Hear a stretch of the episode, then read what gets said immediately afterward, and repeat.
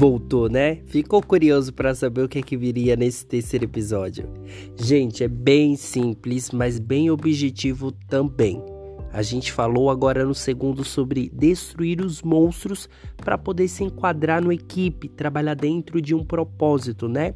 A gente cuidando da nossa personalidade, destruindo os nossos monstros, isso vai servir tanto no nosso pessoal quanto no nosso profissional.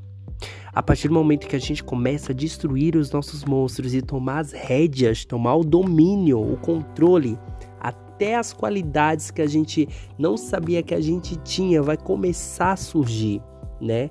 Você tirando a insegurança, na realidade, gente, vamos lá. A, a, a insegurança ela é a ausência da segurança, certo? O medo ele é a ausência da coragem. Então é o que eu costumo falar também é, tudo que é negativo, tudo que é ruim, não existe nada ruim, não existe nada negativo. O negativo ele é a ausência do positivo. A, a, o momento ruim ele é a ausência do momento bom. Então a gente precisa colocar na nossa cabeça que a partir do momento que nós destruirmos os nossos monstros, opa, peraí, aqui não, não preciso ter medo. Você vai ver que você tem até qualidades. É a falta de empoderamento que faz com que você veja suas qualidades.